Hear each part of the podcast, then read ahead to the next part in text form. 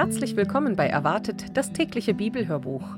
Mein Name ist Ilonka und heute ist der 6. März und es geht weiter in unserer täglichen Bibellese. Schön, dass ihr dabei seid. Wir lesen aus der Übersetzung Gute Nachricht Bibel und das Copyright liegt bei der Deutschen Bibelgesellschaft.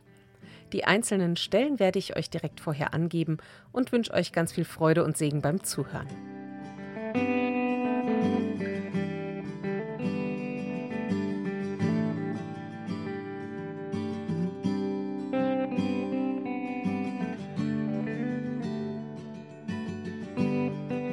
4. Mose, die Kapitel 6 und 7. Regeln für die Gottgeweihten. Der Herr gab Mose für die Israeliten die Anweisung, wenn ein Mann oder eine Frau das Gelübde ablegt, sich dem Herrn für eine bestimmte Zeit zu weihen, dann darf die betreffende Person weder Wein noch Bier trinken. Sie darf überhaupt nichts trinken, was aus Weintrauben bereitet ist, und darf auch keine frischen oder getrockneten Trauben essen. Sie soll nichts genießen, was vom Weinstock kommt. Solange das Gelübde gilt, darf ein Gottgeweihter sich Haare und Bart nicht schneiden. Zum Zeichen, dass er dem Herrn geweiht ist, muss er das Haar ungehindert wachsen lassen. Er darf auch die ganze Zeit über nicht in die Nähe eines Toten kommen. Selbst wenn sein Vater oder seine Mutter stirbt, sein Bruder oder seine Schwester, muss er sich von ihnen fernhalten, weil er sich seinem Gott geweiht hat. Für die ganze Zeit seines Gelübdes gehört er ausschließlich dem Herrn. Stirbt aber jemand unvorhergesehen, während er dabei ist, so wird sein geweihtes Haar unrein. Er muss sechs Tage warten, bis er wieder rein ist, und muss sich dann am siebten Tag die Haare abschneiden. Am Tag darauf muss er zwei Turteltauben oder zwei andere Tauben zum Priester an den Eingang des heiligen Zeltes bringen. Der Priester opfert die eine als Sühneopfer und die andere als Brandopfer und bringt damit die Verschuldung gegenüber dem Herrn ins Reine. Gleichzeitig wird das nachwachsende Haar für geweiht erklärt. Der Betreffende muss noch ein einjähriges Schaf als Wiedergutmachungsopfer darbringen und sich dann noch einmal für eine ebenso lange Zeit wie beim ersten Mal dem Herrn weihen. Die Zeit vor seiner Verunreinigung wird nicht auf sein Gelübde angerechnet. Das Opfer der Gottgeweihten nach Abschluss der Weihezeit. Wenn die Zeit des Gelübdes abgelaufen ist, muss die Person, die sich dem Herrn geweiht hat, zum Eingang des heiligen Zeltes gehen und ihm drei fehlerfreie Tiere opfern. Ein einjähriges Schafböckchen als Brandopfer, ein einjähriges Schaf als Sühneopfer und einen ausgewachsenen Schafbock als Mahlopfer. Außerdem die dazugehörigen Speise- und Trankopfer und als zusätzliches Speiseopfer noch einen Korb voll Gebackenes, das aus Weizenmehl ohne Sauerteig bereitet ist, und zwar Ringbrote aus Mehl, das mit Öl vermengt wurde, und Fladenbrote, die mit Öl bestrichen sind.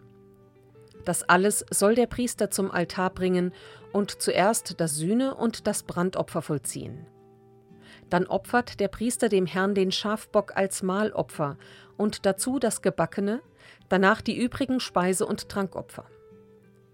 Der Geweihte schneidet am Eingang des heiligen Zeltes sein geweihtes Haar ab und wirft es in das Altarfeuer, in dem die Fettstücke des Mahlopfers verbrannt werden. Dann legt der Priester ein gekochtes Stück von der Schulter des Schafbocks zusammen mit einem Ringbrot und einem Fladenbrot aus dem Korb in die Hände des Geweihten Darauf nimmt er die Opfergaben selbst in die Hand, um sie symbolisch dem Herrn zu übereignen. Sie sind dem Herrn geweiht und gehören dem Priester, genauso wie die Brust und die Hinterkeule, die ihm ordnungsgemäß zustehen. Danach darf der Geweihte wieder Wein trinken. Wer sich dem Herrn für eine bestimmte Zeit weiht, muss nach deren Abschluss diese Opfer darbringen, abgesehen von dem, was er etwa noch zusätzlich versprochen hat. Er muss das Gelübde, das er abgelegt hat, ohne Abstriche erfüllen. Der priesterliche Segen. Der Herr sagte zu Mose, wenn Aaron und seine Söhne den Leuten von Israel den Segen erteilen, sollen sie sprechen, der Herr segne euch und beschütze euch. Der Herr blicke euch freundlich an und schenke euch seine Liebe. Der Herr wende euch sein Angesicht zu und gebe euch Glück und Frieden. Mit diesen Worten sollen sie den Leuten von Israel die Segenskraft meines Namens zusprechen. Dann werde ich mein Volk Israel segnen. Das Einweihungsopfer der Stammesoberhäupter.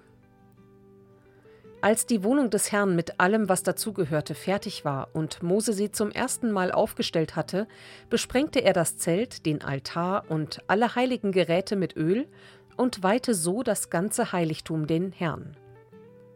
Noch am selben Tag brachten die Stammesoberhäupter der Israeliten, die an der Spitze der gezählten Männer standen, dem Herrn ihre Opfergaben.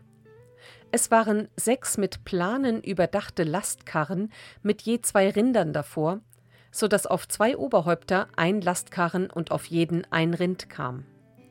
Sie brachten die Gaben vor die Wohnung des Herrn. Der Herr sagte zu Mose: Nimm die Gaben von ihnen an. Die Karren und Zugtiere sollen für den Transport des heiligen Zeltes verwendet werden. Verteile sie unter die Leviten und berücksichtige dabei die unterschiedlichen Aufgaben der einzelnen Gruppen. Mose tat, was der Herr ihm befohlen hatte. Den Nachkommen von Gershon gab er zwei Lastkarren mit vier Rindern, den Nachkommen von Merari aber vier Lastkarren mit acht Rindern für die Aufgaben, die sie unter der Leitung des Priesters Itamar auszuführen hatten. Den Nachkommen von Kehat gab er keine Lastkarren, weil sie für die besonders heiligen Dinge zuständig waren, die auf den Schultern getragen werden müssen. Außerdem hatten die Stammesoberhäupter Opfer für die Einweihung des Altars bereitgestellt. Als sie ihre Gaben zum Altar bringen wollten, sagte der Herr zu Mose: Die Stammesoberhäupter sollen ihre Gaben an zwölf aufeinanderfolgenden Tagen darbringen, jeder an einem Tag. Sie brachten also ihre Gaben nacheinander. Am ersten Tag Nachschon, der Sohn Aminadabs, vom Stamm Juda. Am zweiten Tag Nethanel, der Sohn Zuas, vom Stamm Issachar. Am dritten Tag Eliab, der Sohn Helons, vom Stamm Sebulon. Am vierten Tag Elizur, der Sohn Scheduers, vom Stamm Ruben. Am fünften Tag Shelumiel, der Sohn Zurishadais, vom Stamm Simeon.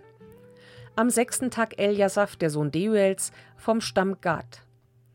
Am siebten Tag Elishama, der Sohn Amihuds, vom Stamm Ephraim. Am achten Tag Gamliel, der Sohn Pedazurs, vom Stamm Manasse. Am neunten Tag Abidan, der Sohn Gidonis, vom Stamm Benjamin. Am zehnten Tag Ahieser, der Sohn Amishadais vom Stamm Dan. Am elften Tag Pagiel, der Sohn Ochrans vom Stamm Ascher. Am zwölften Tag Ahira, der Sohn Enans vom Stamm Naphtali. Alle brachten die gleichen Gaben und zwar jeder eine Silberschüssel von 1500 Gramm und eine Silberschale von 800 Gramm, gewogen nach dem Gewicht des Heiligtums. Beide Silbergefäße enthielten als Speiseopfer Weizenmehl, das mit Olivenöl vermengt war. Außerdem brachte jeder eine kleine Schale aus Gold, 120 Gramm schwer und mit Weihrauch gefüllt, dazu als Brandopfer einen Stier, einen Schafbock und ein einjähriges Schaf, als Sühneopfer einen Ziegenbock sowie als Mahlopfer zwei Rinder, fünf Schafböcke, fünf Ziegenböcke und fünf einjährige Schafe. Alles in allem brachten die zwölf Stammesoberhäupter als Gaben für die Einweihung des Altars zwölf Silberschüsseln und zwölf Silberschalen mit einem Gesamtgewicht von 27.600 Gramm, zwölf Goldschalen mit einem Gesamtgewicht von 1440 Gramm, gefüllt mit Weihrauch, zwölf Stiere, zwölf Schafböcke und zwölf einjährige Schafe als Brandopfer, sowie die dazugehörigen Speiseopfer, zwölf Ziegenböcke als Sühneopfer, 24 Rinder, 60 Schafböcke, 60 Ziegenböcke und 60 einjährige Schafe als Mahlopfer. Als Mose daraufhin ins heilige Zelt trat, um mit dem Herrn zu reden, hörte er die Stimme des Herrn von der Lade her, in der das Bundesgesetz aufbewahrt wurde.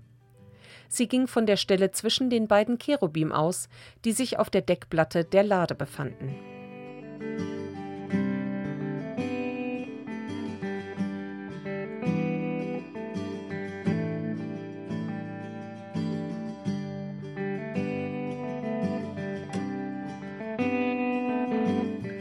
Wir lesen aus Matthäus Kapitel 20, die Verse 20 bis 34. Nicht herrschen, sondern dienen. Damals ging die Mutter der beiden Söhne von Zebedäus zusammen mit ihren Söhnen zu Jesus hin und warf sich vor ihm nieder, weil sie ihn um etwas bitten wollte. Was möchtest du denn? fragte Jesus. Sie sagte, Ordne doch an, dass meine beiden Söhne rechts und links neben dir sitzen, wenn du deine Herrschaft angetreten hast.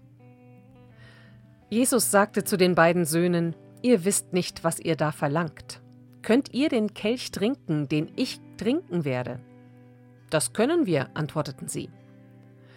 Jesus erwiderte, Ihr werdet tatsächlich den gleichen Kelch trinken wie ich, aber ich kann nicht darüber verfügen, wer rechts und links neben mir sitzen wird.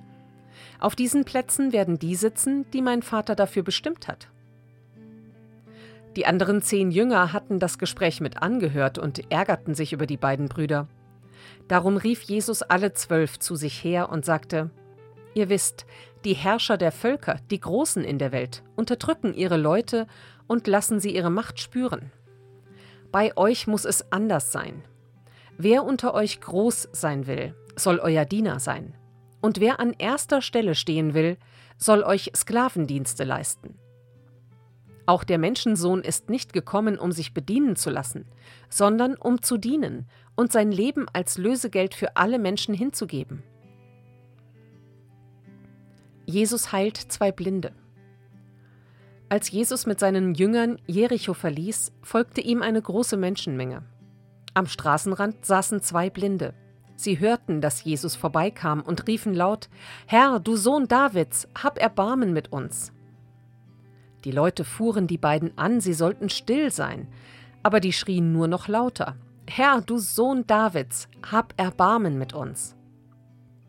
Jesus blieb stehen, rief die beiden zu sich und fragte sie, Was wollt ihr? Was soll ich für euch tun? Herr, sagten sie, wir möchten sehen können. Jesus hatte Erbarmen mit ihnen und berührte ihre Augen. Sofort konnten sie sehen und folgten ihm.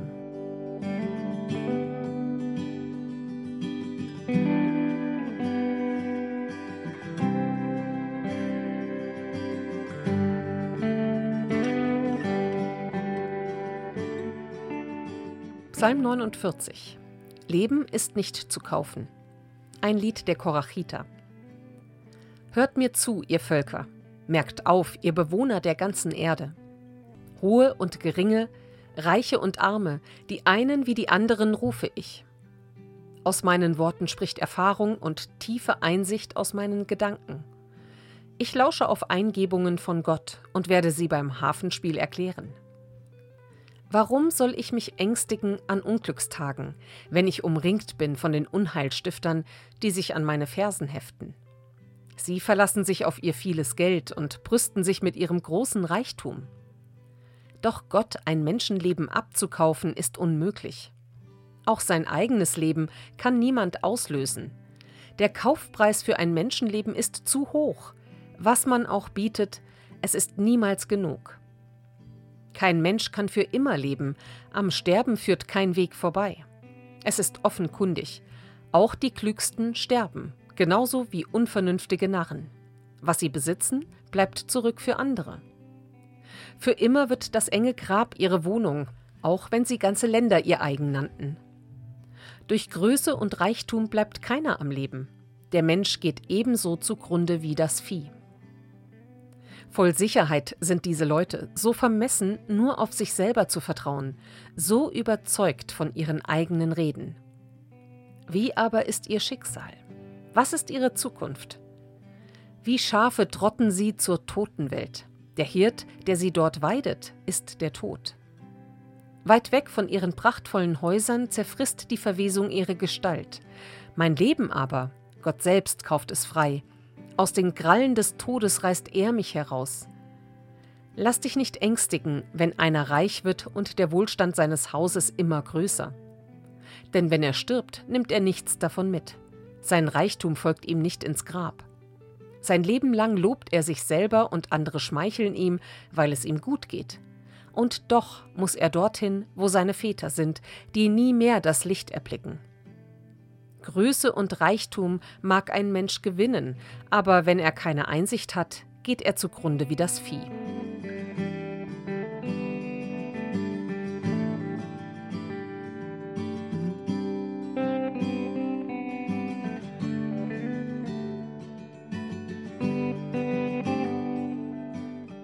Sprüche 10, die Verse 27 und 28. Wer den Herrn ernst nimmt, vermehrt die eigenen Lebensjahre, wer ihn missachtet, verkürzt sie. Den Redlichen erwartet Freude, der Unredliche hat nichts Gutes zu erwarten.